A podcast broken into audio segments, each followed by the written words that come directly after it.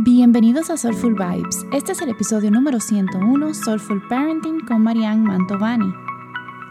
Yo soy Selma y en este espacio descubrimos soluciones que nos ayudan a vivir de forma más holística.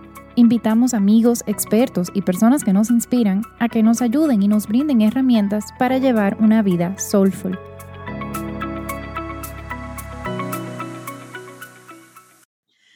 Hola todos, todes, muy bienvenidos. Hoy tenemos a una súper invitada que en realidad yo conocí por la vida, que después más adelante le cuento, que es Marianne Mantovani.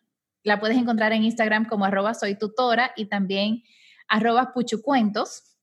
Marianne es maestra de preescolar y neuropsicóloga educativa con estudios en neurodesarrollo, además de una fiel estudiante del método Montessori y coautora de dos libros infantiles y también es persona con ansiedad, depresión y rasgo de condependencia. Bienvenida, Marian. Muchísimas gracias por estar aquí con nosotros. Uh, uh, gracias a ti, Selmin, por invitarme. Es un placer estar aquí en tu espacio.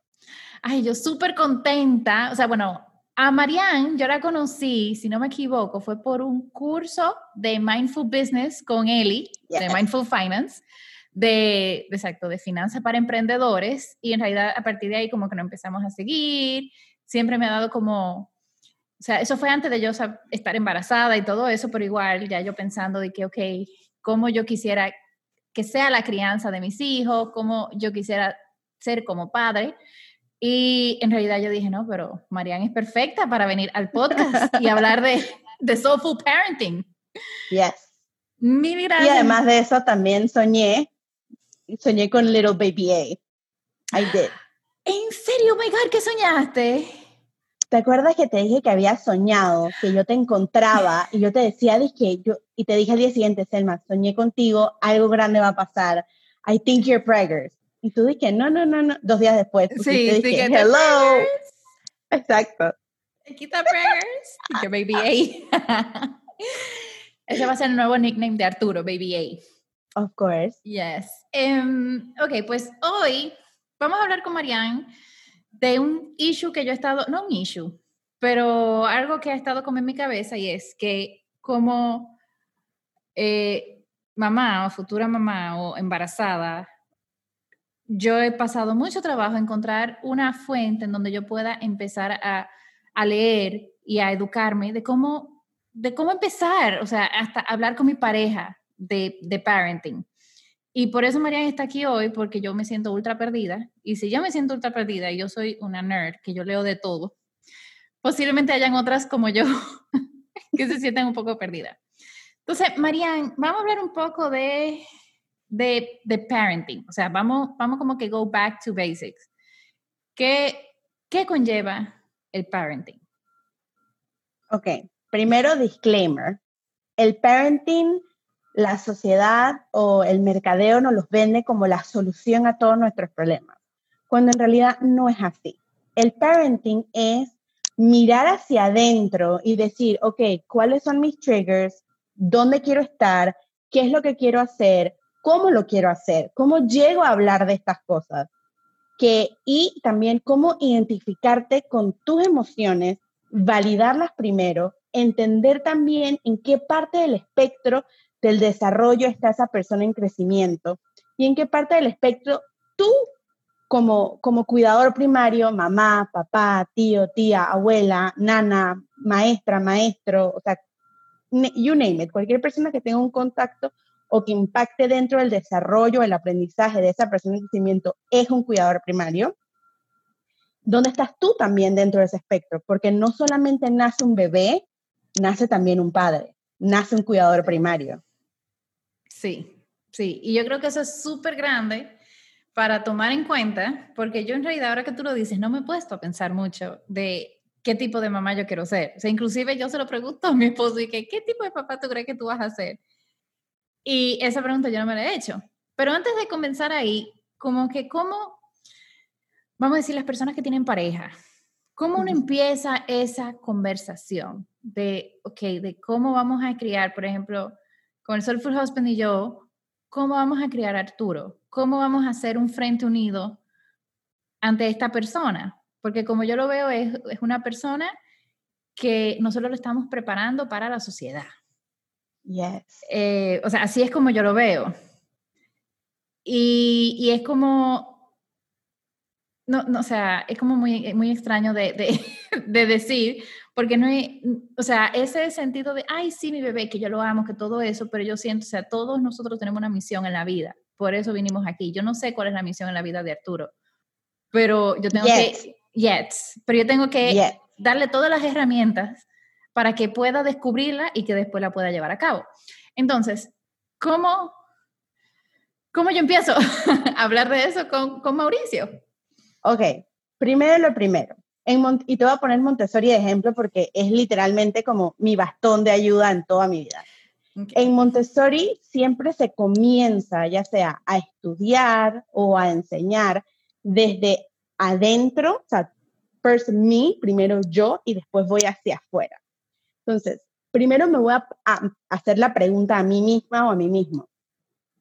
Ok, me gustaría comenzar a hablar con mi pareja de X cosa, en este caso parenting. ¿Por qué estoy sintiendo estas emociones? ¿Por qué siento así como, puede ser aversión, puede ser emoción, puede ser nervio, puede ser así como ñañaras de, pero es como un, un, un, tema así como medio icky. Eh, ¿Por qué las estoy sintiendo? y analizar este tipo de cosas. Y esto va a funcionar de aquí a que su persona en crecimiento tenga desde un mes de, de pregnancy, o sea, tipo en la panza, hasta que cumplan los 99. Trust me. Eh, una vez ya tú tengas como, ok, siento que me estoy sintiendo icky porque es un tema que no está o no acostumbramos a hablar. Ok, me siento icky. ¿Por qué? Porque no acostumbramos a hablar de esto. Ok, lo reconozco, lo acepto, without judgment, sin juzgarlo, aplico un poquito de mantequilla de autocompasión en mi cuerpo y después digo, ok, I deal with this emotion, ya lidié con esta emoción, ahora puedo comenzar. Voy donde mi partner y le digo, me gustaría hablar de esto y esto y esto, pero quiero que tú hagas la introspección primero acerca de cómo tú te sientes. Y este tipo de ejercicios de escuchar a la otra persona no solamente les va a servir a ustedes como partners, como pareja, como esposo, como team o lo que como se quieran llamar, sino también en el momento que su persona en crecimiento comience a retarlos, la costumbre de preguntar estas cosas y de mirar hacia adentro y validar tus emociones primero, observarlas y decir como, ok, esto me está triggereando. Uh, ok, dame dos minutos, voy, así que saco Steam por donde pueda y regreso, les va a ser supremamente útil. Entonces, creo que lo primero es reconocer cómo me siento, eh, hacer como el espejo a la otra persona, cómo te sientes tú, qué tú sientes acerca de esto, y de ahí comenzar con preguntas, muchas preguntas abiertas, muchas preguntas abiertas. Pero, ok, ¿cuáles pueden ser esas preguntas? Porque ahora mismo tú dices, hay muchas preguntas y yo, I have no idea ni siquiera qué pregunta. Yo no me tengo dos preguntas en mi cabeza. ¿Cómo queremos disciplinar? Y eh, Ahora se me fue la otra. Oh my God.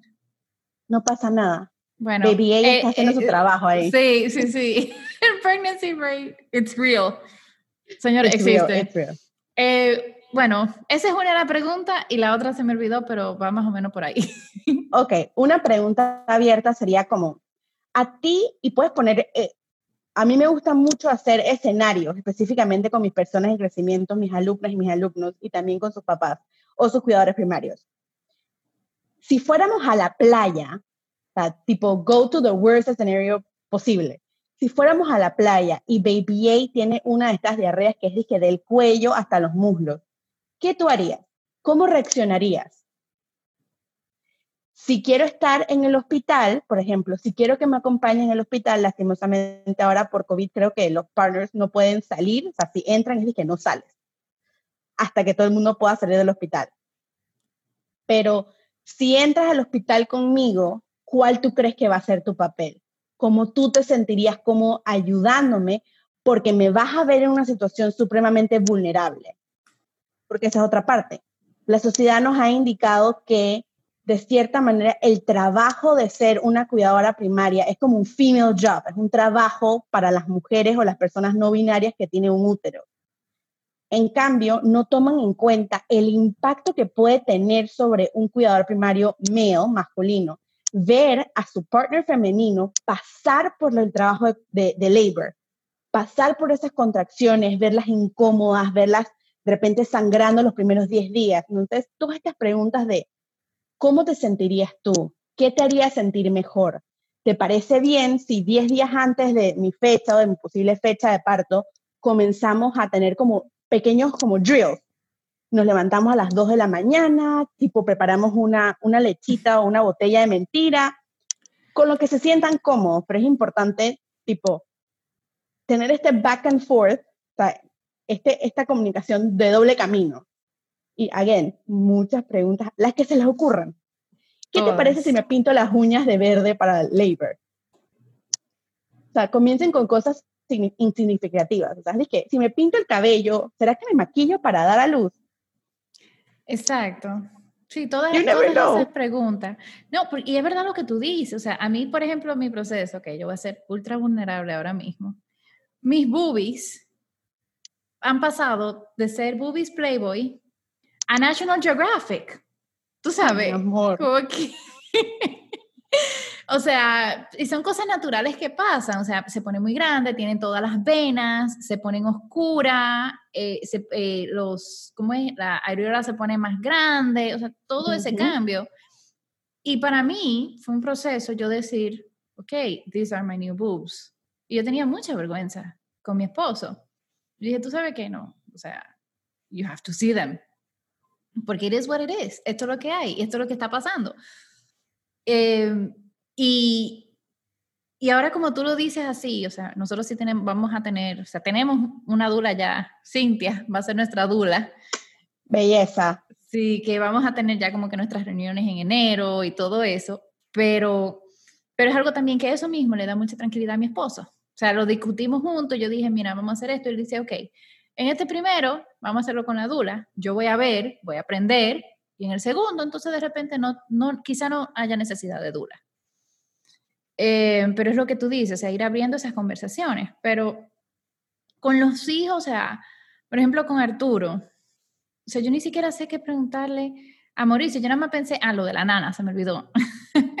que queremos ayuda en la casa, que limpien, laven, cocinen, etcétera, pero que yo sea como en un inicio la cuidadora principal, porque todavía Mauricio no tiene esa licencia de tres meses de paternidad. Em, pero ¿qué otras cosas? O sea, si tú no puedes dar como unos ejemplos, unos guidelines, que, que podemos empezar como a abrir esa conversación con nuestra pareja, eh, em, empezar a tener aunque sea un, un rough draft que, ok, ah, mira, ya esto me abrió la idea de preguntarle esta otra cosa que yo tenía pendiente o algo así, no sé. Ok, ok, eso me gusta. Volvemos al principio. Comencemos desde hablar de nuestras infancias. ¿Qué es lo que hacer pros y contras? ¿Qué es lo que te gustaba de tus cuidadores primarios? ¿Cuál era tu tía favorita? ¿Por qué era tu tía favorita? Ah, mira, es que mi tía favorita, en lugar de regañarme o mandarme por un tubo cuando hiciera una travesura, se acercaba a mí y me explicaba esto y esto y esto y esto. Uno, hablar de infancias y reconocer tipo cuál, cuáles eran las características o las maneras que realmente nos ayudaron en ese proceso de desarrollo cuando éramos personas en crecimiento chiquitas, porque aún somos personas en crecimiento. O sea, como best eh, practices. Ajá, exacto, best practices.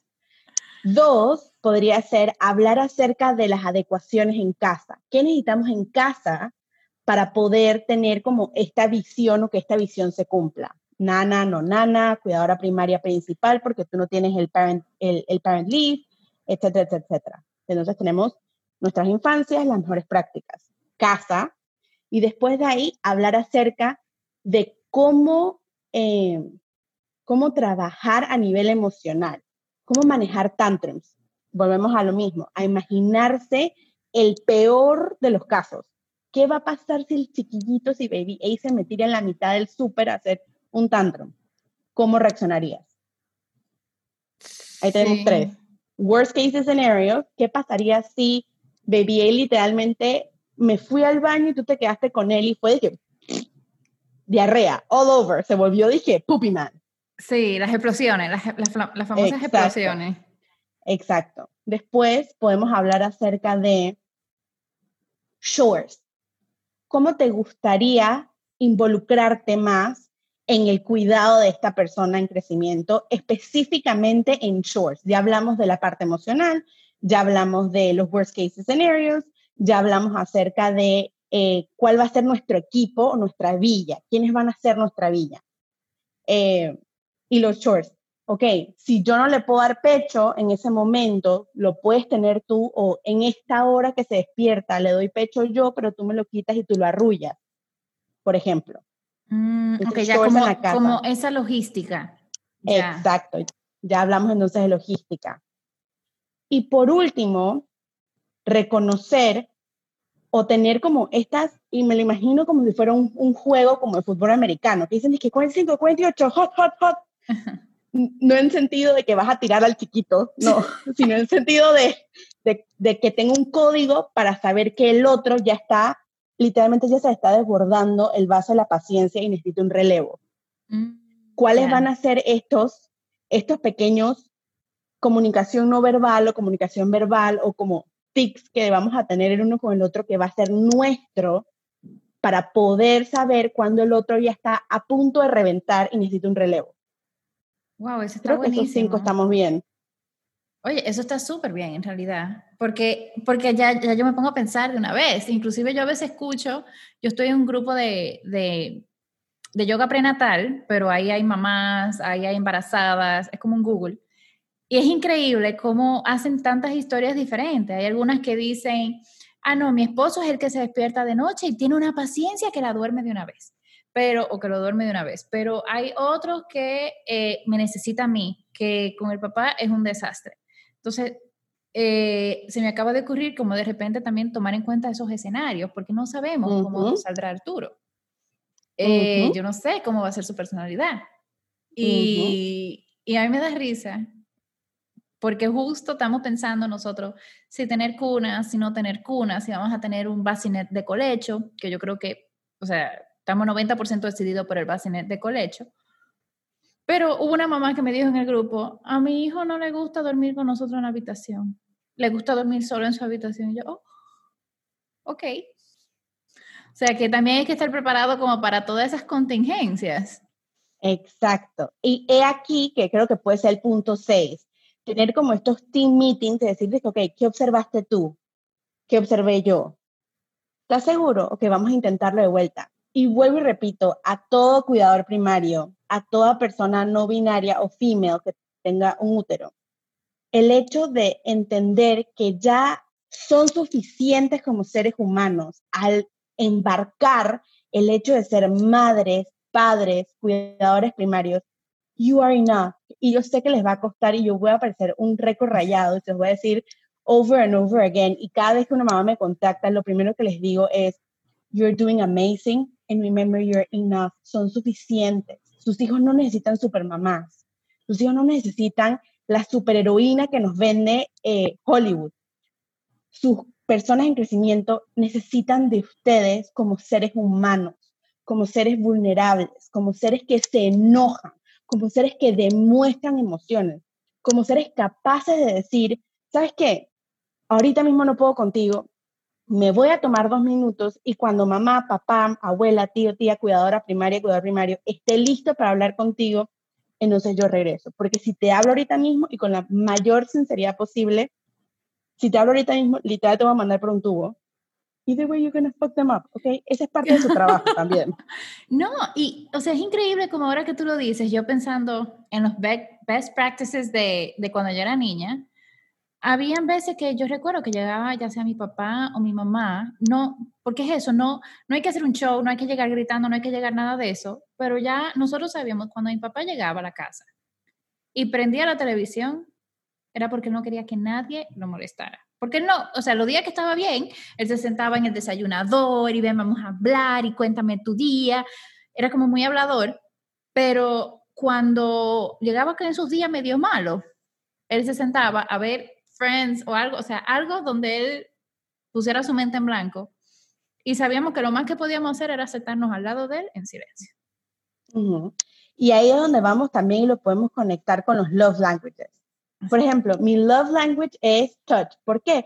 Porque mi papá era mucho, yo siempre he dicho que yo soy medio gato por dentro, porque a mí me encanta que me soben y andar por ahí, dije, y no por gusto tengo tres gatos en mi casa, o sea. Pero mi, mi, mi, mi love language número uno es hugs, kisses, eh, tipo head rubs, todo este tipo de cosas que me soben la cabeza, que me peinen, que me den abrazos. ¿Por qué? Porque mi papá era muy amoroso. En cambio, mi mamá, debido a su crianza y sus cuidadores primarios, ella es muy fría, muy de poco tacto. Pero ella es el tipo de persona, y mi mamá ama limpiar, y yo sé que esto va a parecer que Martirene está como medio psycho, pero en verdad, she's super nice and she's super cute, and now I understand de dónde vienen muchas cosas que me molestaban cuando, cuando estaba creciendo. Mi mamá el otro día me regaló, a sonar súper foco, mi mamá me regaló cuatro esponjas. Ay. mi mamá ama limpiar, mi mamá le encanta limpiar y su love language es dar regalos. Ella no me dice, mi amor, te quiero. Ella me dice, toma, hija, aquí tienes cuatro esponjas y un jabón. Wow. Y eso es su love language a mí. Entonces, entender, again, comenzar contigo como persona, cuál es tu love language y cómo tú se lo presentas a esa persona en crecimiento. Y a medida que esa persona en crecimiento vaya creciendo, valga redundancia, él o ella va a desarrollar su propio love language, que va a ser como un intertwine de ustedes dos, más el de ella o el propio. Sí, aquí quiero hacer un paréntesis a lo que nos están escuchando. Hay un libro que se llama Los cinco lenguajes del amor. Eric Fromm. No recuerdo el autor, pero se llama así, Cinco lenguajes del amor, lo buscan en Amazon, en, Google, donde sea, y aparecen. Y yo creo que tiene también un website donde tú puedes empezar a hacer un mini test y todo eso, porque yo me di cuenta que mi lenguaje del amor para recibir es actos, actos de servicio. El servicio. O sea, para mí vale mucho más que me cocinen a que me regalen algo. Eh, pero yo creo por lo menos con, o sea, yo creo que mi, yo tengo una mezcla de cuáles son los que yo doy, dependiendo de la persona, porque yo sí doy también con actos de servicio, pero por ejemplo a Mauricio yo sí soy muy amorosa, yo sí lo abrazo bastante. Entonces es como em, empezar como a identificar eso porque hace una gran diferencia. Por ejemplo, Mauricio sí le gusta tiempo de calidad. O sea, él viene y me dice, Selma, hace mucho que tú y yo no vemos una película juntos. Vamos a sentarnos juntos a ver una película. Y eso es algo que él me pide. digo, pues vamos a hacerlo juntos. Eh, pero es más o menos como eso que tú dices. Y para los niños, exacto, es una persona nueva. Hay que entendernos, hay que ir conociéndonos. Y aquí viene mi otra pregunta. Bueno, pregunta slash comentario, que tú estás hablando lo del romanticismo del parenting, pero yo quiero empezar a hablar como del romanticismo desde el embarazo. Y aquí hago como, quiero contar una experiencia. Como hay tantas embarazadas ahora mismo, uno claro que habla con otras embarazadas, por lo menos yo. Y yo tengo una amiga que ella viene y me dice que ella está como que súper enamorada de su bebé en la barriga y que todo así y que ella cree que cuando salga ella va a estar como que no quiere que nadie lo toque. Y yo en realidad aunque ya yo siento a Arturo pateando y a mí se me hace súper extraño porque yo, yo no me siento, o sea, hay gente que dice, ay, es que son eh, dos en uno o dos almas en uno o como, como que es complicado. Y yo en realidad lo siento a él como tan independiente de mí. O sea, aunque está dentro de mí, yo lo siento independiente. Y, y yo hasta diciéndolo, a veces me siento como muy fría, porque yo no ando de que, ay, que mi panza, ay, o sea, yo no ando así.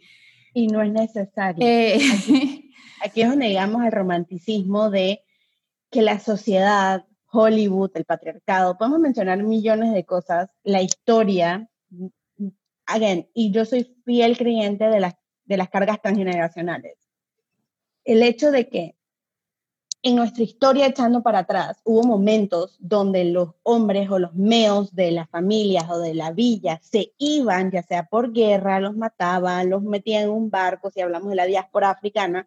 O sea, hay que entender todas estas cosas que vienen dentro nuestro como sapiens y que cargamos en nuestra historia genética. Eh, pero el hecho de que Hollywood nos romantice de que tú inmediatamente apenas estás embarazada tienes que sentir esta conexión y, oh por Dios, y mi panza y yo siento, y el Johnny, bro, no todo el mundo es así. Y está bien, y vuelvo a lo mismo, you are enough, son suficientes. Cada una de ustedes y cada una de esos buns in the oven o cada una de esas personas en crecimiento que ahora mismo están en sus úteros, solo necesita de ustedes de la manera más honesta, más vulnerable y más ustedes posible. Entonces, sé que y entiendo, porque yo constantemente estoy comparándome con millones de personas alrededor mío, pero comprendo el hecho de estar como, pero yo no lo siento así, pero será que estoy mal, pero me siento mala madre, pero, again, es comprensible y aquí es donde siento que mi práctica de mindfulness entra en decirme como, ¿sabes qué? Sácalo, míralo sin juzgar, observa de dónde viene, ¿por qué te estás diciendo esto? Haz todo y volvemos a lo mismo, comenzar por uno mismo. Mira de dónde viene, ¿por qué te estás diciendo esto? ¿Qué fue lo que te triggerió? Y con y mi maestra de mindfulness siempre dice, ay, hola Luna. Mi maestra de mindfulness ay, ¿la escuchaste? sí, la, pobre está reclamando su tiempo con Baby A. Y dije, bro, déjame a mi hermanito. Sí. así mismo, así mismo. Y mi maestra de mindfulness siempre me dice, cuando tú observas estas cosas que te hacen sentir mal, míralo, obsérvalo como si fuera un niño pequeño teniendo un tantro, un niño pequeño que nada más necesita un abrazo, sin juzgar. Y abraza esos momentos y dile, yo puedo ver lo que estás haciendo por mí. Yo le digo a mi ansiedad, mi ansiedad se llama Annie, Annie la ansiedad, y yo hablo con Annie cuando tengo mis ataques de ansiedad o cuando tengo picos de ansiedad muy altos. Y es como, Annie, ¿qué me quieres decir? No por qué me lo estás haciendo. ¿Qué me quieres decir? ¿Para qué llegaste? ¿Qué puedo aprender aquí? Y es todo este shift de pensar, de, ¿cómo lo explico? Como no hacerte sentir mal porque te sientes mal y es cierto que hay toda una reproducción tipo somática en tu cuerpo de lo que estás sintiendo en ese momento, pero en el momento en que you step back y le dices a Annie, le dices, dije, Annie, yo te quiero, ¿qué me quieres enseñar? Cuéntame. Y lo arrullas como si fuera un bebé y le dices, Annie, yo hago esto con Annie cada vez que tengo ataque de ansiedad. Annie, yo entiendo, mi amor, pero quiero que me digas por qué, qué, o sea, dime para qué, qué puedo aprender de ti, ¿por qué me estás resaltando estos triggers? Ok, gracias, Hani, te entiendo. Y es un proceso que, ojo, yo estoy, este año ha sido para mí el proceso de reparenting myself, que yo nunca había tenido. Y es cierto que, por ejemplo, en mi infancia no tuve la mejor infancia del mundo, la disfruté en muchos casos, pero hubo muchos momentos en que, por ejemplo, no me sentí escuchada, o no me sentí representada, o no me sentí tomada en cuenta, o no entendía el love language de mis cuidadores primarios porque yo necesitaba algo y su love language era otro, o porque su, su carga transgeneracional era como, no, o no, tú estás bien, o como muy dismeso, y ahora de adulta es como, que tengo que reparent myself, tengo que yo decirle a mi niña interna, I'm here for you, yo estoy aquí para ti, yo te voy a proteger, ahora es mi responsabilidad, que es algo que siento que todo el mundo puede hacer, independientemente hayas estado dentro de un tipo, un espacio terapéutico o no, estos momentos son momentos válidos para practicar a futuro. Habla con tu niña interna o tu niño interno, tu persona en crecimiento adentro y dile, hola, tú me vas a guiar con esta persona que tengo en mi útero tú me vas a conectar con esa persona que va a salir de mi, literalmente de mi cuello uterino. y sí, estoy usando las palabras correctas, porque otra parte es que no usamos las palabras correctas. Es útero, cuello uterino, o sea, la vagina y después la vulva. So, please, esa es otra cosa que hay que hablar con los niños. Sí, sí, sí, sí, sí. O sea, eso que tú acabas de decir, eh, o sea, yo misma estoy pensando en mí, como que porque yo, en general en la vida, yo siempre me he sentido como que no sé si es que yo soy muy fría, no sé si es que yo racionalizo mis emociones para sentirme bien o si yo simplemente tengo un proceso más introspectivo de manejo de situaciones difíciles.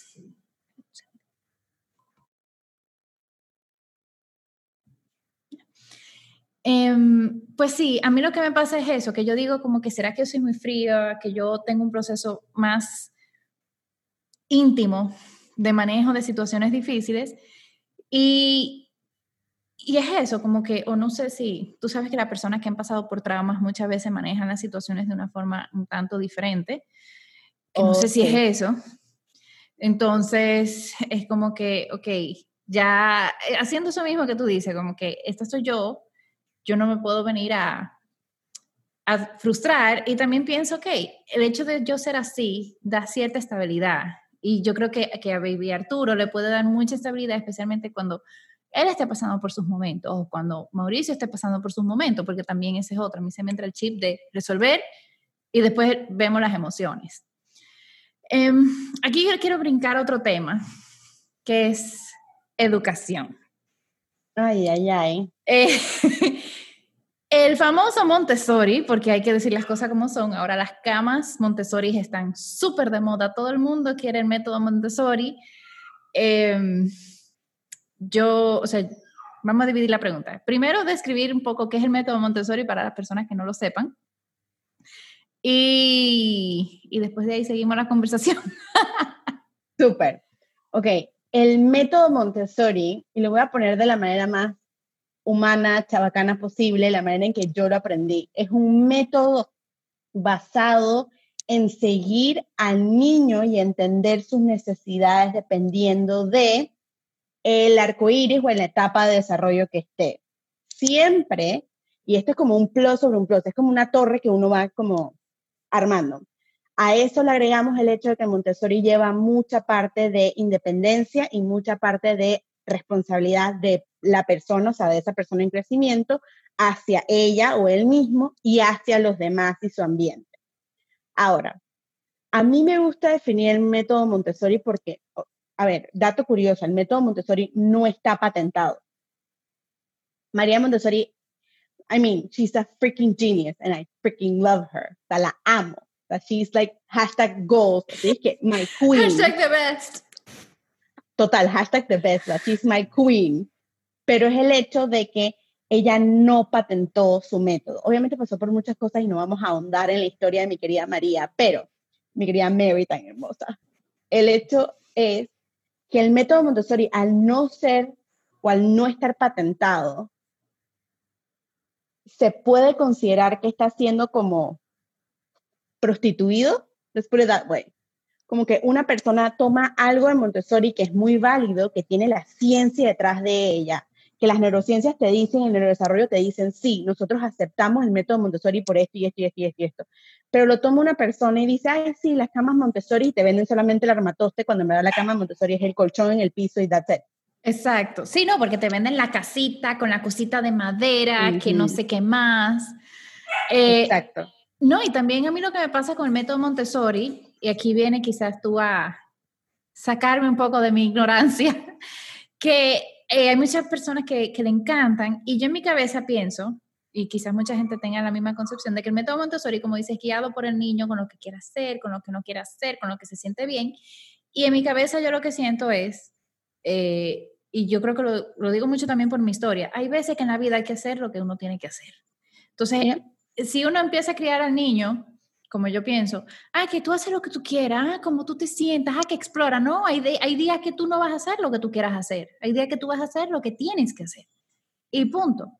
Entonces es, bueno, sacarnos de, de ahí, si es así el método, porque yo en realidad quisiera como encontrar como una buena mezcla, pero tampoco quisiera apagar esa llama, vamos a decir, apagar la llama creativa, apagar la llama de resolución de problemas, apagar la llama de, de de emprendimiento, cualquier llama que tengan, yo tampoco se la quisiera pagar con mucha disciplina o con demasiada estructura. Entonces, ¿cómo, cómo uno crea ese balance? Ok, se trata de esto. Sí, tú vas a seguir al niño en sus necesidades, pero lo vas a seguir, vas a observar y vas a notar qué es lo que le gusta. A mí me gusta pensar en el método Montessori como una ameba. La ameba es súper flexible, ella se mueve y puede bailar y es toda bonita. Y dije, oh my God, divina. Pero nada entra a la ameba a menos, que la ameba lo permita y viceversa. Nada sale de la ameba a menos que la ameba lo permita. El cerebro necesita necesita rutinas, el cerebro necesita reglas. Obviamente no necesita reglas cuadradas de te sientas aquí ocho horas y me miras a mí mandarte por un... No, necesita reglas, necesita límites, donde si el niño te dice, yo no quiero hacer esto, y tú le dices, pues lo siento, esto es lo que te toca hacer. No, pero bla, bla, bla, Entonces, aquí es donde viene la parte de Montessori que no mucha gente sabe. Tú negocias con el niño. Tú le sacas esas ventajas de negociación y lo tratas y la tratas como una persona que entiende. Yo, yo hoy en mi clase de Zoom le dije a mi, a mi alumno, le dije, mira, este es nuestro espacio y este es tu clase. Y tú decides qué vas a hacer con tu clase. Porque sinceramente no estás prestando atención, estás tomando malas decisiones, y este es un punto importante que me gustaría tocar con todo el mundo. Las niñas y los niños no se portan mal, toman malas decisiones. Y tomar malas decisiones es parte natural del proceso de aprendizaje y hay que decírselos. Esa fue una mala decisión. ¿Tú crees que eso que hiciste estuvo bien? No. ¿Qué crees que, que puedes hacer la próxima vez? ¿Qué pasa si? Y darles opciones. Y le dije, fulanito de tal, tú decides.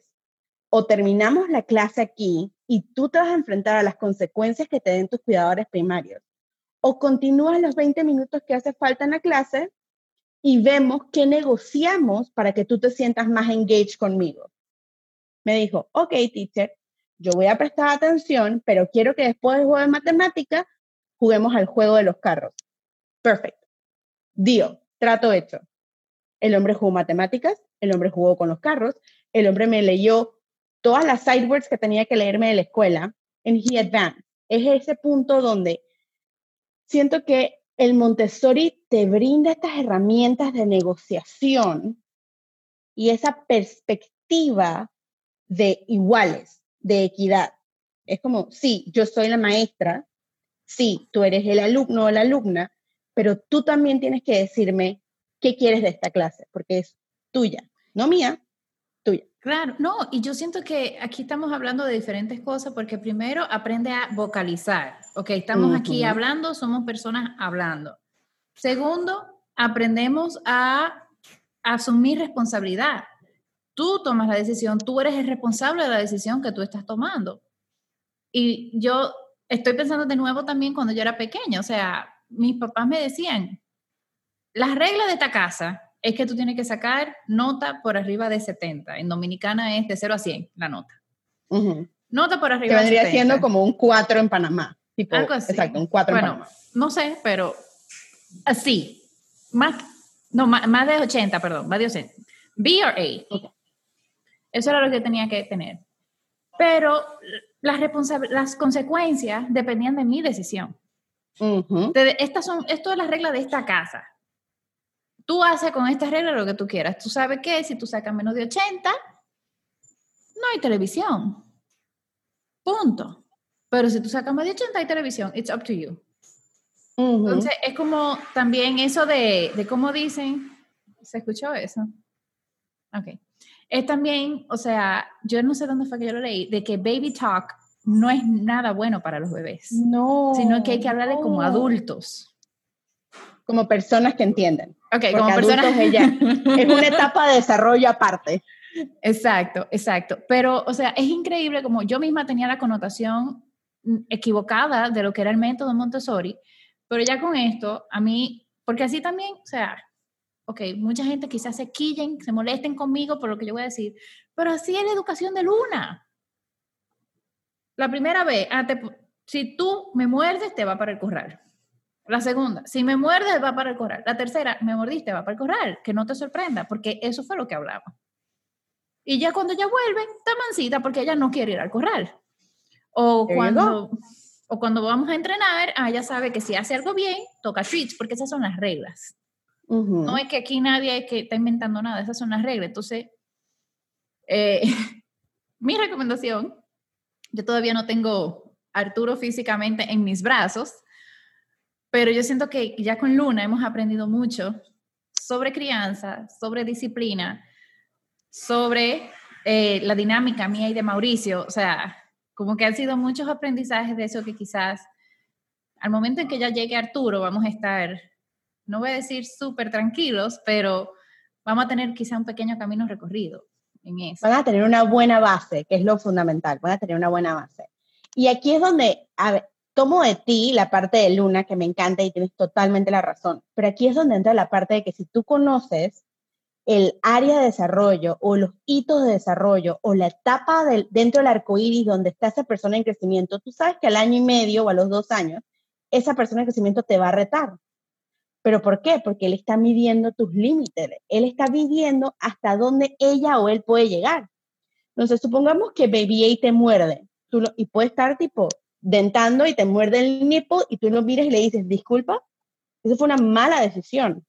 Eso me lastimó. Again, estamos hablando con personas que entienden. Quizás no te pueden replicar, no te pueden dar la respuesta, pero su cerebro es capaz de entender no solamente los cues sociales o los cues no verbales de tu cuerpo, sino también tus palabras a futuro. Supongamos que he's a baby still, todavía es un bebé, te mordió el nipo, te dolió, tú no mires y le dices, excuse me, mister, a ver, me mordiste y le dices, you talk to them, le pasas literalmente lo que pasó y lo que estás sintiendo. Que eso también abarca mucho lo que es el aprendizaje emocional. Pasó cuando tenía, yo qué sé, siete meses y estaba sacando el primero o el segundo diente. Pasa al año y medio y te tira algo, porque ojo, los niños entre año y medio y tres años, si es algo que les encanta hacer, es tirar las cosas. Y ah, ojo, I love that age. O sea, es que mi edad favorita es de los 18 meses a los tres y medio. Uf, they become sassy and I love them y te tiran las cosas porque quieren mirar a ver hasta dónde tú vas a llegar y cuál es tu mm. límite. Entonces tú los miras y les dices, qué? ¿Tú crees que eso fue una buena decisión? Yo no me estoy riendo. ¿Tú crees que eso fue una buena decisión? Eso, y ahí entonces tú le das la oportunidad a ella o a él de entender, de preguntar, de sentirse que they're in charge y que ellos son responsables por sus acciones, y después tú pasas y le dices, esto fue una mala decisión, lo vuelves a tirar y esta va a ser tu consecuencia. Te lo voy a quitar y te vas a sentar por dos minutos. As simple as that. Te vas a sentar por dos minutos. Lo tira de vuelta con calma. Esto es un pro tip de teacher. Bajen el nivel de su voz, no se enojen, respiren ustedes primero y hagan como, van, buscan el objeto, lo que sea que hayan tirado, lo recogen y lo guardan. No digan nada, la volte se voltean o van donde la persona en crecimiento, no lo jalan ni nada, se sientan ahí los dos así, ponen el cronómetro en el celular dos minutos. La persona en crecimiento les va a dar esta cara como de pasmadas o de pasmados de qué. ¿Qué, qué pasó? ¿Qué acaba de pasar? ¿Qué acaba de pasar literal? Dije. Y se quedan dos minutos. La próxima vez que pase, y, lo, va a pasar millones de veces, y ojo, otro pro tip, pasa a los 6 y después pasa a los 12 también, pero de manera verbal, porque a los 12 años, y esto es full Montessori, esto es full teoría Montessori, pero tiene toda la razón del mundo cuando lo ves desde el punto de vista de neuropsicología educativa y de neurodesarrollo. A los 12 años comienzan estos preteens y que, ay no, y vas a llevarme así, así vestida. Eso es literalmente el te tiro el juguete para retarte, porque a los 12 años, si tú reaccionas ese, esa enseñanza que le diste de 0 a 6, eh, o ese hábito, ellos simplemente hacen así. Lo rompen. Lo rompen y lo botan y crecen sin ese hábito. Oh, Lord Jesus.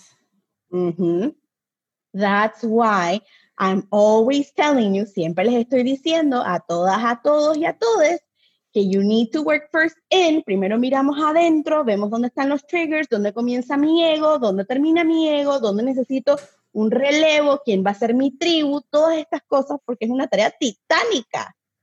Es titánica. No, y yo no me estoy pensando que yo soy, yo tengo, en Dominicana se le llama mecha corta. Así como la dinamita que tenían la mecha. Y yo pierdo la paciencia muy fácil. Entonces yo me molesto, yo, yo me pongo así como mi mamá lo hacía cuando éramos pequeños, que hablaba con los dientes así, todo picado, que mira que te dije. A mí me pasa también. Con Luna, y yo estaba pensando en que, oh my God, ¿cómo yo voy a mantenerme ecuánime? No te tienes que mantener ecuánime. Lo que tienes que hacer es lo siguiente. Tú muestras tus cue no verbales y le dices, estoy molesta. You name the emotion. Estoy molesta y ahora mismo no te puedo hablar. No te puedo hablar. Mamá se va a tomar dos minutos. Cuando mamá esté lista para hablar contigo, mamá regresa. Pero ahorita mismo no te puedo hablar. Okay. Esto, es, esto impacta todo lo que es el crecimiento y el aprendizaje de toda la parte emocional, que es dije, ah, chef kiss. Y otra cosa que también romantizan mucho es que dicen que la paciencia es una virtud. No, la paciencia es un músculo. You need to work on it. You need to work out your patience. Bueno, hay, hay, un relajo en Dominicana que dicen que uno no le puede pedir a Dios paciencia porque entonces te da todas las situaciones para que tú desarrolles paciencia. Exacto. perdón. ¿Se escucha Luna? Sí, ok. Hay un juguetico que está debajo de un mueble y ella no cabe. Entonces le ladra al juguete. Pero, pero seguimos. No voy a cortar esta parte, sino que vamos a seguir. Em, sí, y tú sabes que ya en realidad tú pasaste a eso y era algo que yo iba a preguntar de cómo criamos a, tomando en cuenta la salud mental. No es simplemente cómo yo, yo, yo crío a este ser humano preparado para la vida, preparado para vivir en el mundo, sino también no quedar loco en el intento, porque, you know, son muchas cosas que hoy en día están pasando y, y justo antes de, de, comenzar este episodio yo te estaba contando un poco de, de Gilmore Girls, que yo lo estoy viendo de nuevo, yo no sé por cuántas veces, y de The Crown. O sea, este, este season de The Crown estuvo muy muy fuerte, hablando de temas de salud mental y qué pasa cuando no son atendidos de forma adecuada. Eh, y tú en realidad ya lo dijiste, o sea, cuando tú empiezas a nombrar esas emociones, a que los niños empiecen a, a expresarlas, es súper vital. Y ahora me viene otra pregunta a la cabeza de, el, yo estaba leyendo de que ahora está como un poco de moda el sign language para niños antes de que empiecen a hablar. Si no puedes contar un poquito de eso, beneficios, pro, contra, porque me puse a pensar, ¿será que el sign language retrasa hablar verbalmente o es algo que lo acelera o simplemente se apoyan? Ok, recordemos que cada ser humano en esta tierra tiene, va a su propio ritmo y literalmente bailamos al son de nuestro propio tambor la educación o la ciencia nos ha demostrado que utilizar cosas tipo sign language o lenguaje de señas para cosas sencillas y puntuales en el crecimiento, lo que ayuda es a disminuir los niveles de frustraciones al momento de comunicarse con el adulto o la adulta, en este caso con mamá, papá, tío, tía, abuela. Por ejemplo, yo algo que uso mucho son, los, son las siguientes eh, signs, son las siguientes eh, señales es more, por si quieren jugar más. O sea, more, para los que nos están escuchando, son las yemas de los dedos, como, como tipo patitos. Como golpeaditas. Golpeaditas entre unas y las otras, con las dos manos. Exacto. More, cuando quieren más. Cuando es all done, o sea, terminaste, es all done. Es como Literalmente, el ya. Es como el ya. Estamos cortando madera horizontal. Exacto, all done y yo no sé si es la correcta o no, pero yo para clean up, además de cantar, yo hago como, como si estuviera sweeping o scooping un helado. Como que clean up, clean up, Vamos a Exacto. Otra que uso mucho, y esto es ASL, o American Sign Language, que Panamá no tiene el suyo, pero Colombia tiene su versión en español. Y que podemos investigarlo también. Es el thank you, que es del chin la barbilla hacia afuera. Thank you. La barbilla hacia afuera. Ajá, es como gracias. Y cuando de repente está en un momento súper grande y alguien dijo algo súper inteligente, es el wow, como, como smart. como del, del, cerebro para afuera. Ajá, exacto. De, la 100. De la 100 hacia afuera, como, de la 100. Uh, nice. oh, wow, ok, hmm, interesting. Y con el dedo, con el dedo corazón Ajá, de la mano derecha. Ajá. Uh, ah, wow, interesting. Entonces ellos ya sí, bueno, me imagino que los niveles de tantrum bajan ahí, porque yo tengo entendido que también los tantrums son cuando no Oh, sabemos sí. cómo expresar y manejar e- todas esas emociones. Ok. Voy a explicar el tantrum del, desde un punto de vista científico, pero de la manera, espero, espero me entiendan, de la manera como más coloquial posible. Sí. Ok. Todas nosotras, nosotros y nosotres tenemos una área en nuestro cerebro que se llama la amígdala. La amígdala, cuando estábamos en los tiempos de las cavernas, era súper grande y nos mantenía alejados del peligro. Pero ¿qué pasa? La evolución nos llevó a tener un cerebro más grande, un cerebro pensante más grande y a disminuir el tamaño de la amígdala al tamaño de una almendra. Esa almendra se activa específicamente en los niños, digo, se activa en todo el mundo. Un ataque de ansiedad es activado por la amígdala, un ataque de depresión es activado por la amígdala.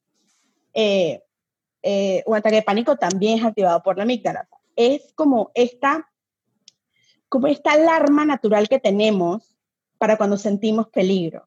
Entonces, ¿qué pasa? Si no tengo el vocabulario suficiente y siento que no estoy siendo escuchado y me quiero comunicar, esa amígdala hacer tling, tling, tling, tling, tling, tling, tling, tling, tling, y se activa. Wow. Con esto quiero decirles que ese tantrum no tiene nada que ver con ustedes. O sea, no, ese tantrum no tiene que ver contigo, bro.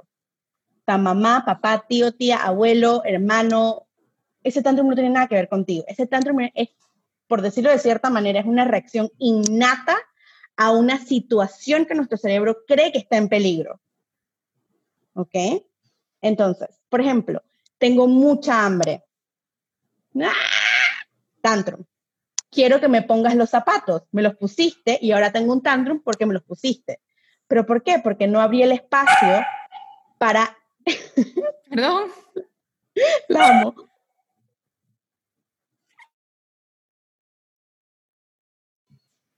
Ok, ya. Vamos a repetir el tengo hambre y llora. Ok. Por ejemplo, tengo hambre y lloro. ¿Por qué? Porque el tener hambre es una situación de peligro para la amígdala. Tengo hambre, lloro, situación de peligro. Tengo dos años, quiero que me pongan los zapatos, pero no tengo el vocabulario suficiente o la fluidez suficiente para decir, mamá, papá, tío, tía, maestra, teacher, whoever, nana, quiero que me pongas los zapatos. Pero el cuidador primario, la cuidadora primaria me puso los zapatos y tuve otro tantrum. ¿Pero por qué? Porque a lo mejor no abrí el espacio o el compás de entender que lo que estaba sucediendo en ese momento era un tantrum. Y lo que yo recomiendo, y sé que muchas personas me van a decir, dije, pero eso no es, o sea, qué pena, qué vergüenza. F it. O sea, como dice RuPaul, if they're not paying your, I'm sorry, but if they're not paying your bills, literalmente no los escuchen ni les hagas caso. O sea, si no están pagando tú, los pañales, la comida, la manutención, el cheque, la escuela, F it. Bueno, hay, hay un meme que yo no sé si tú lo llegaste a ver, que estaba rondando, que era como el niño o la niña, no recuerdo lo que era, que estaba haciendo un tantrum en el supermercado. Estaba el papá viéndolo y el abuelo. Y simplemente dejaron, lo dejaron ahí hasta que terminara su tantrum. Sí. Y ya. ¿Qué, otra cosa también que ayuda cuando ustedes tienen de dos para arriba, que ayuda a disminuir los tantrums y abrir este espacio y este compás de entender las emociones y entender cómo, cómo funciona la autorregulación o cómo se construye la autorregulación a futuro, es explicarle lo que su cuerpo está haciendo. Puedo ver, o parece, y volvemos a las preguntas abiertas y a no asumir las cosas puedo ver o pareciera ser que estás enojada o enojado porque tus puños están muy cerrados. Puedo ver o pareciera ser que estás molesta o molesto porque tu cara está roja y tu cuerpo está apretado. Cuando estés listo para soltar, me avisas. Y esto es todo conscious discipline, que me parece que es el método de disciplina o de inteligencia emocional que tiene todo un como un background científico que yo siento que I feel comfortable with it porque se practica mucho también dentro de Montessori. Tipo, Okay. no se practica en Montessori el conscious discipline a menos que la escuela o la institución lo, lo introduzca allí, pero sí hay principios de Montessori que se parecen mucho al conscious Ah, discipline. eso. Ok. Entonces, por ejemplo, uh, aprieto manos, aprieto boca, estoy rojo, entonces, bueno, ¿sabes qué? ¿Te gustaría soltar un poco como el faucet, como la llave de, de cuando fregamos los platos? Ok, aprieta, aprieta, aprieta, aprieta duro y inhalo y, Suelta. y suelto y trabajo esto varias veces. Aquí volvemos a lo mismo. Tenemos que observar a nuestras personas en crecimiento. Tenemos que entender a profundidad esas, estos cues que tiene cada persona en crecimiento. O sea, yo, yo de los 15 años que llevo siendo maestra, te puedo decir los cues que literalmente triggerean a cada uno de mis alumnos de los 15 años. Porque a ese nivel de y, y, sí, podrán decir que yo no soy mamá genética, lo cual es cierto, no soy mamá genética, pero I feel like Nanny McPhee porque literalmente amo a todos mis alumnos y alumnas, dije, with my heart and I love them, y se convierten, cuando cumplen ya 18, se convierten como mis sobrinos, que by the way, ya tengo mi primera generación que se graduó de, de high school. Oh my God. Ahí es, que, ahí es que empiezan a caerle a uno los años, que uno ya lo siente. oh, wow. No, pero eso, o sea, yo sí te voy a pedir, porfis, que, que me comparta como que todas esas referencias para yo ponerlos en la nota del, del episodio, porque yo creo que a muchos, no solamente como que future parents, o sea, o futuros papás, sino los papás que están ahora, que quizás están pasando algún tipo de reto con sus, como tú le dices, personas en crecimiento. Entonces, yo creo que eso va a ser muy valioso. Y, ok, yo sí tengo una última como pregunta, porque en realidad hemos abarcado bastante y no quisiera extendernos demasiado, aunque hay mucho tema por recorrer. Siempre me puedes invitar una segunda y tercera vez. Of course, of course, yo feliz. Lo que te quería preguntar es sobre el tema, y es algo que yo sí quisiera con, con Arturo, es que sea multilingüe.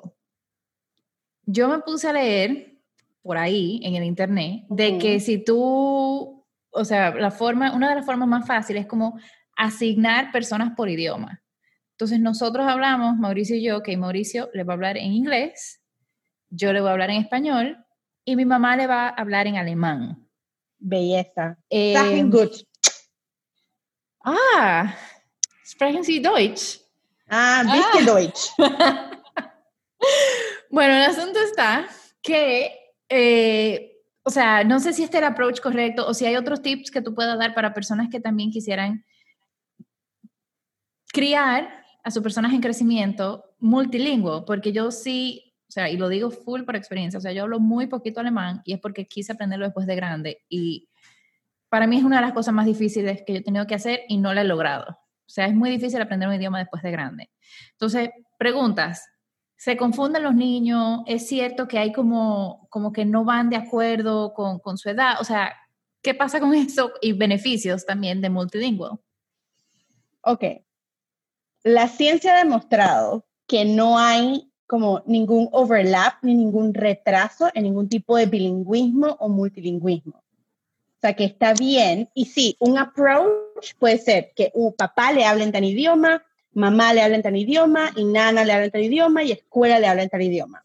Ese es un súper buen approach, es un approach que muchas personas utilizan. Por ende, good, o sea, súper bien.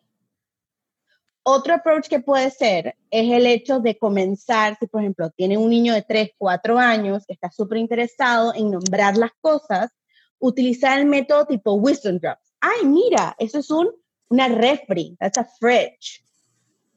Siempre dejar de último el idioma que tú quieres que aprendan nuevo, porque el cerebro registra de último, lo, o sea, registra más rápido lo último que dijiste. Mm. Entonces, si supongamos que tienes un niño de 2, 3, 4 años, pues hasta de 6, 7 años, un, niño de 99 también, porque yo hasta mi abuela, te lo juro, o sea, yo a mi abuela le digo, y que, ay, mira, this is es un tablet, it's a tablet, so it's a screen, es una pantalla, screen. La abuela dice, ah, ok, screen, dale, pues, cool funciona. O sea, y volvemos a lo mismo. No es un approach de como súper cuadrado, es un approach que se sienta intuitivo, que se sienta natural, que vaya con él o con ella, que vaya también contigo como cuidador primario. Que diga como, me parece súper bien. Es más, pueden hacer eso y cuando van creciendo ponen, ponen flashcards. Recordemos que la entrada de aprendizaje, casi el 80%, entra de manera audiovisual. Entonces, yo pongo un flashcard y digo la única palabra, y ojo, el alemán me parece que es uno de los idiomas, yo también intenté aprenderlo de, de, grande, y me parece que es uno de los idiomas más complicados, pero es por los artículos. del mundo. Y los pronombres, es que... Todo. ¿Qué? Todo, o sea. Todo. Bueno, un paréntesis aquí con el alemán. En español tenemos él, ella. En alemán. Y ella. Y ella. Ah, bueno, ahora ella. Claro, ya la RAE lo aprobó. Ah, bueno, pero también tenemos la mesa o el libro, que son esos dos.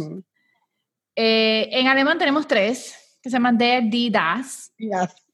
Eh, sí, básicamente eso. Entonces, no tiene ninguna lógica, uno se lo tiene que, en buen dominicano, embotellar. La mesa te embotella que es la mesa, no es que, ah, si termina en A, entonces va a ser tal, no. Entonces, eso es uno y, bueno, con los con esos pronombres y también los pronombres posesivos. Ay, eso para mí. Ay, ya, la vida. Es difícil, señores, pero por eso que yo quiero que Arturo lo aprenda desde pequeño. Claro, también puede ser la fase de que, por ejemplo, tu mamá, que habla mucho más alemán fluido, se convierta en él eh, en un idioma social. Ahora depende de ustedes cómo lo quieren introducir dentro de casa. Por ejemplo, creo que en alemán el auto sería das Auto. Ya, das Auto. Ajá. Entonces tú dices, ah, mira, este es el auto, the car, das, auto. Mm. Bueno, y también a mí me sirve de práctica. claro, exacto. Ahí todo el mundo aprende. Yes.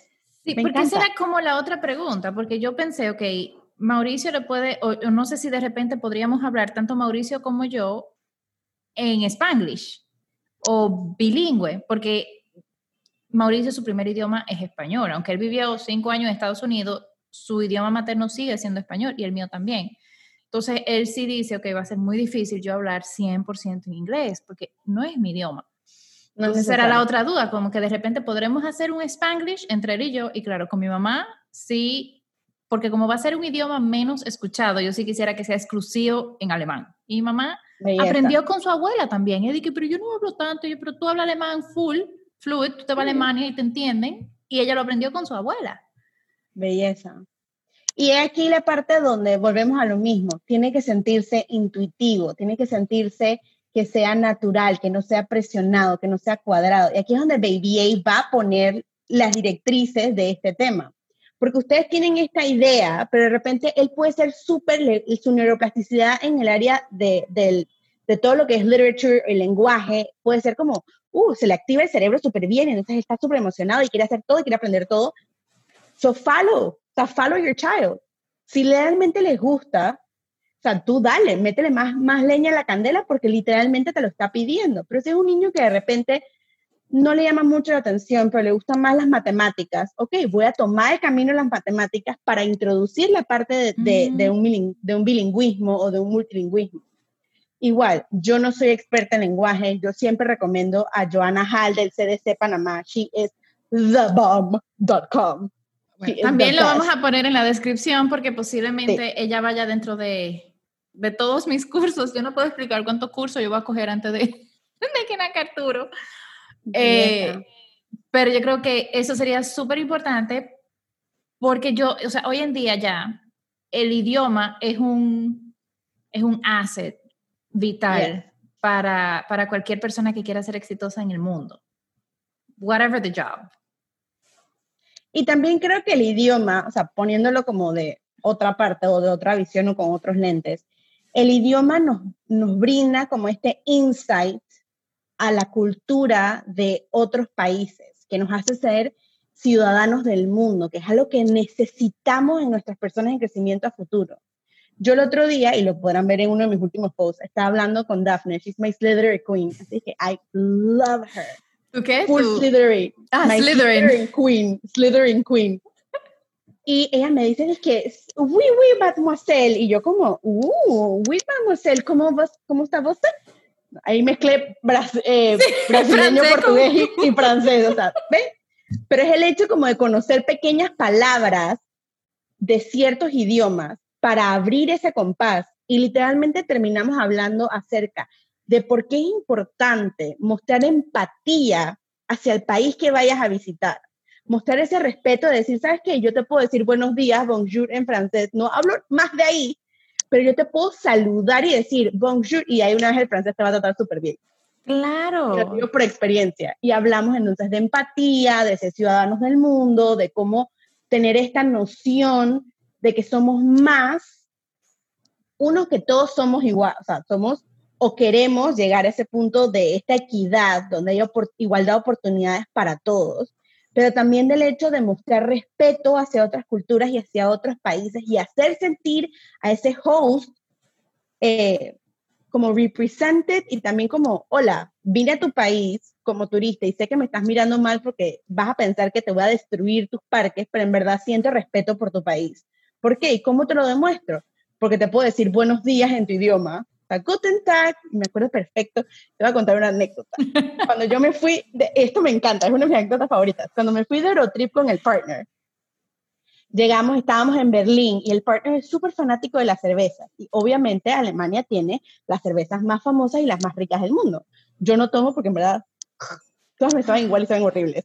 Oh yo sé, yo sé, yo sé, yo sé, yo sé, a mí me tienen que ejecutar ya en la cerveza y el café todos me saben iguales y yo sé no me odien. Yo amo a sus niños. Manténganme en la tierra. Vamos a como que poner eso al lado.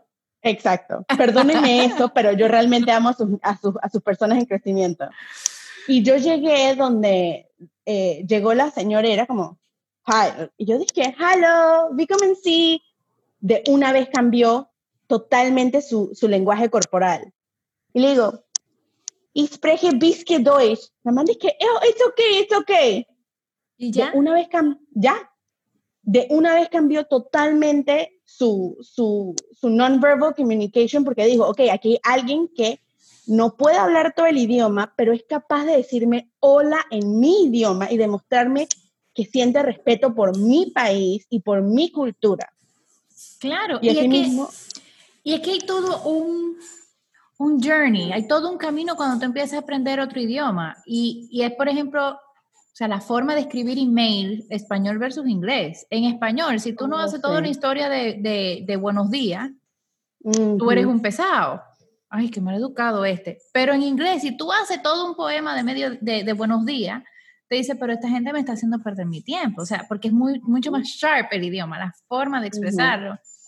Y con alemán es increíble cómo tú, o sea, el saludo es también mucho más formal y, y, a mí me pasaba también que, por lo menos cuando yo cogía clase de alemán en Dominicana, que era con una amiga mía, era también como una introducción a cultura. Ah, vamos, por ejemplo, allá en Alemania es muy el calendario de Adviento.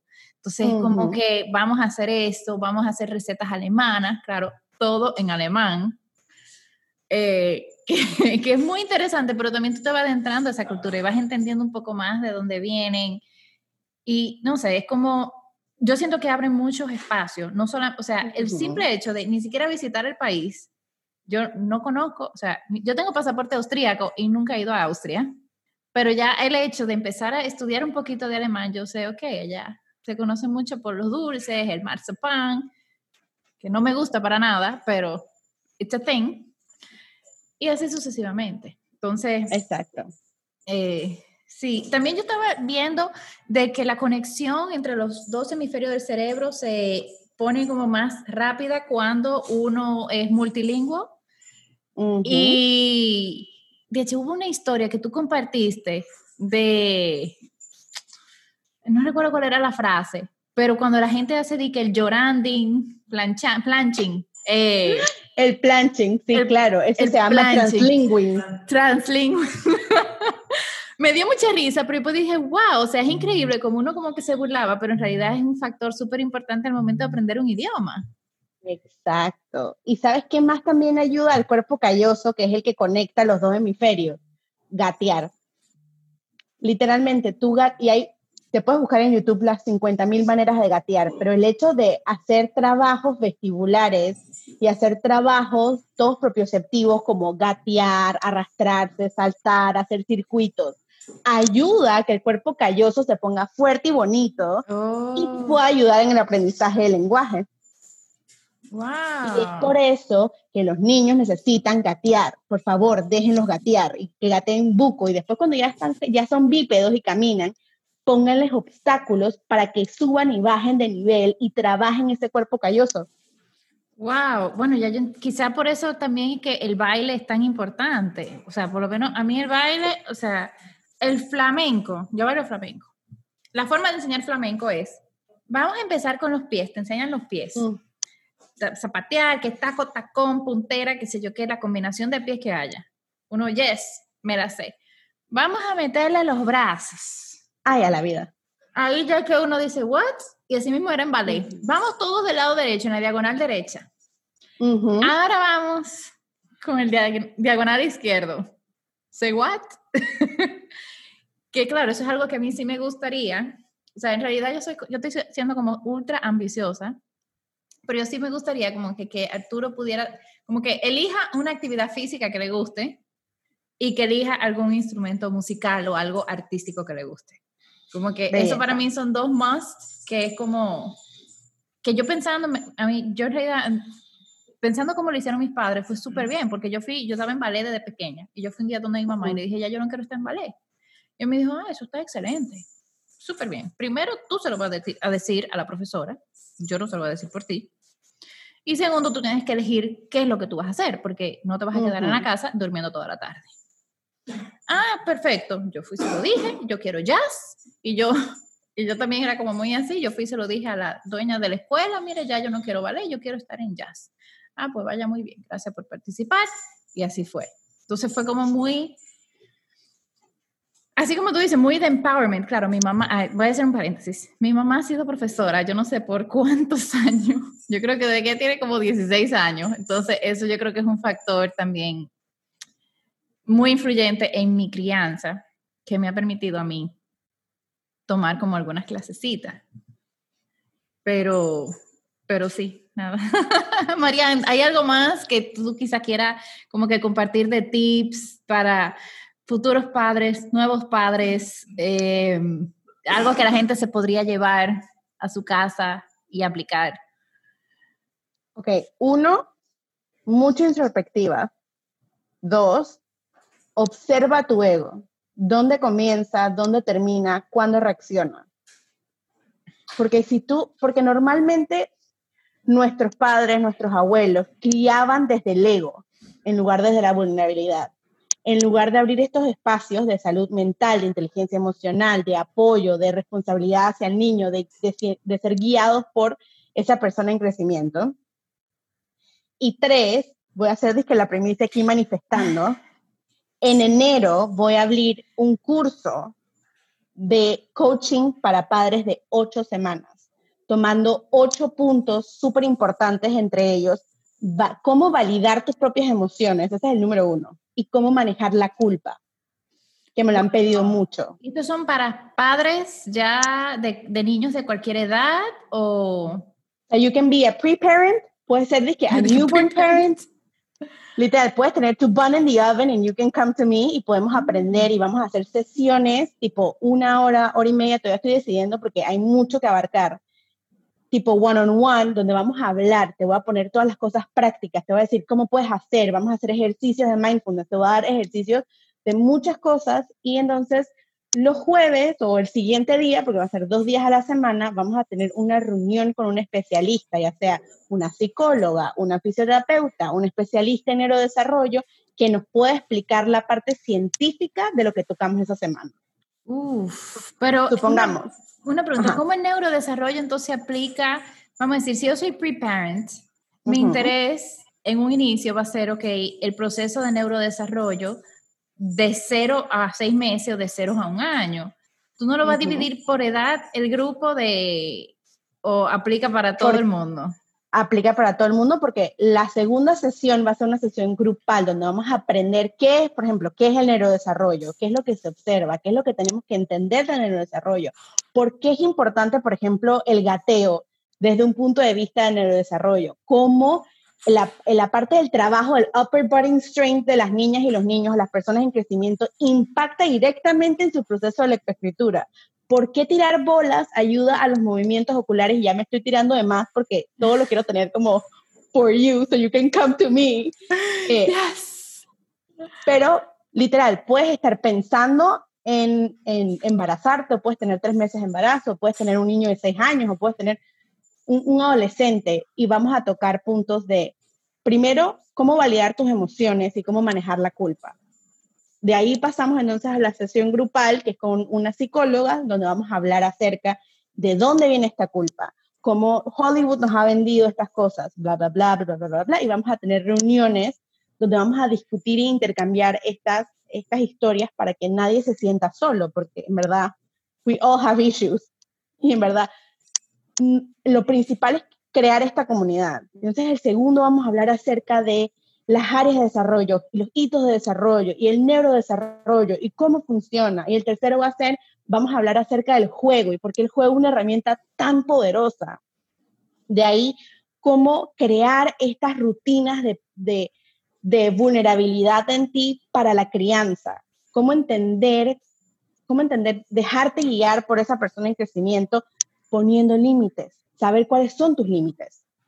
And so, and so, and so, and so on. Wow, está súper interesante. O sea, definitivamente, pásame toda esa info para yo ponerlo en la descripción también del, del episodio, porque quizá haya muchos padres y ya pásame la info para yo hablarlo con el Soulful Husband. Eh, y así como que podamos empezar a ver eso juntos, porque yo sí me siento un poquito perdida, aunque ya siento un poco más de luz después de este episodio. Eh, que de verdad mil gracias, o sea, por tantos tips, por tanta ayuda y, ¿sabe qué? por tanta ayuda fun y ligera, porque también eh, es como súper importante, oye, estamos teniendo hijos porque queremos, no es para sufrir. Exacto. Gracias, Selmi. Así dije, les has dado, así que literal tiro del blanco, así, Si vas a tener una persona en crecimiento, o sea, si es tu decisión y la vas a traer o lo vas a traer a este mundo, enjoy it, disfrútalo, porque todo es se pasa. Y, vuelvo y repito, y seré, un papagayo repitiendo lo mismo una y otra vez. Las eh, cargas generacionales existen y las son reales.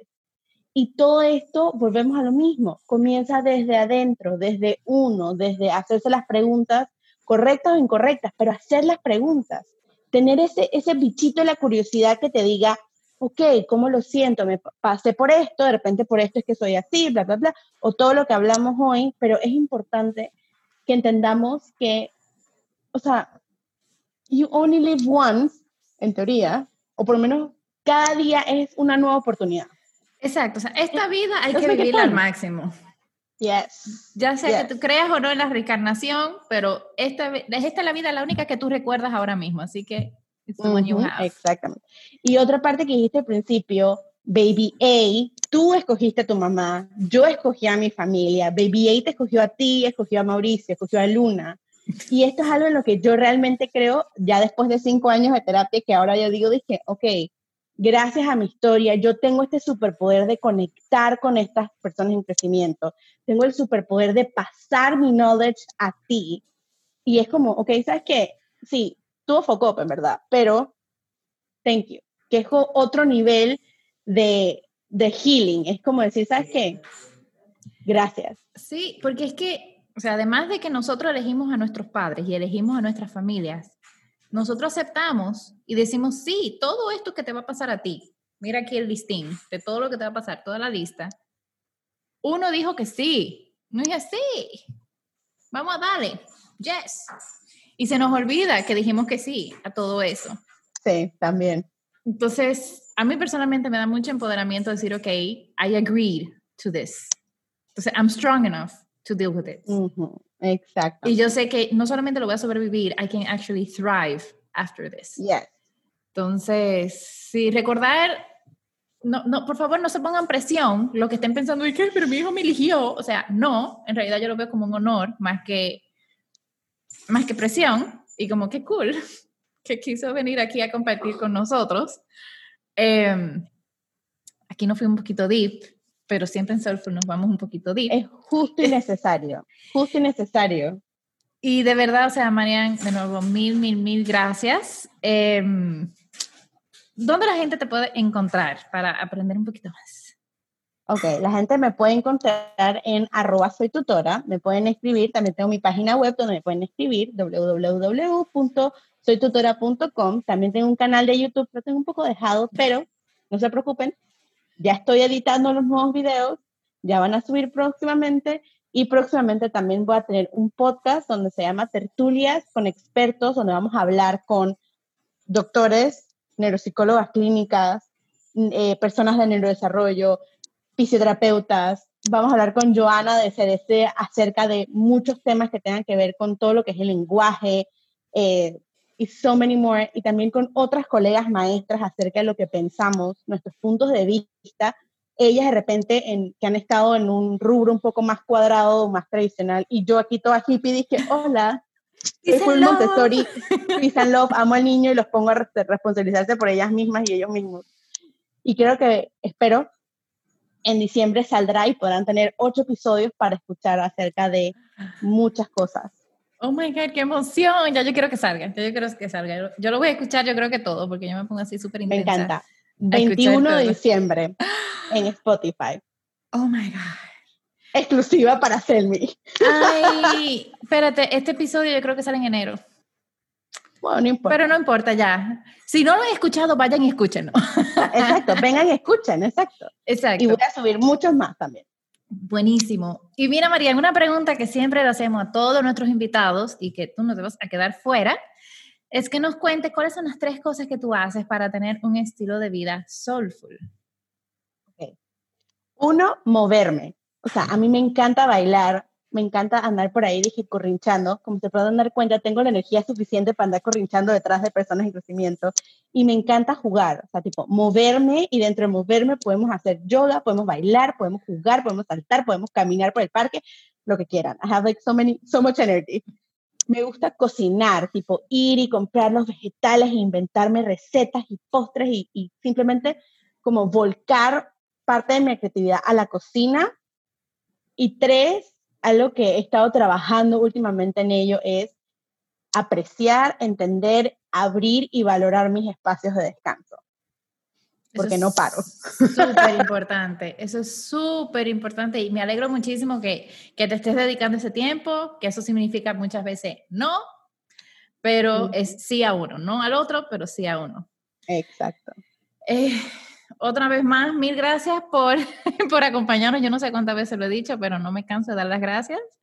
No pasa em, nada. Y a todos los que nos están escuchando también, muchísimas gracias. Yo sé que este episodio nos fuimos un poquito largo, pero yo creo que era muy necesario porque da yo creo que un pequeño esqueleto de cosas que uno puede empezar a explorar como nuevos padres, que ahora mismo hay como mucha información y aquí, ok, está un poquito filtrada, yo sé que hay mucha más información por ahí, em, pero por lo menos eh, it's a start.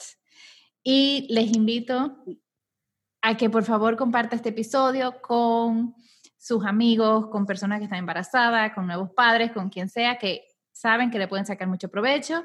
Y si tienen alguna pregunta, comentario o quieren que yo traiga algún invitado especial, por favor me pueden escribir por mensaje directo en Instagram, en arroba soulfulvibes, rayita abajo al final, y también por email a selma soulfulvibes.com. Les mando un fuerte abrazo. Namaste.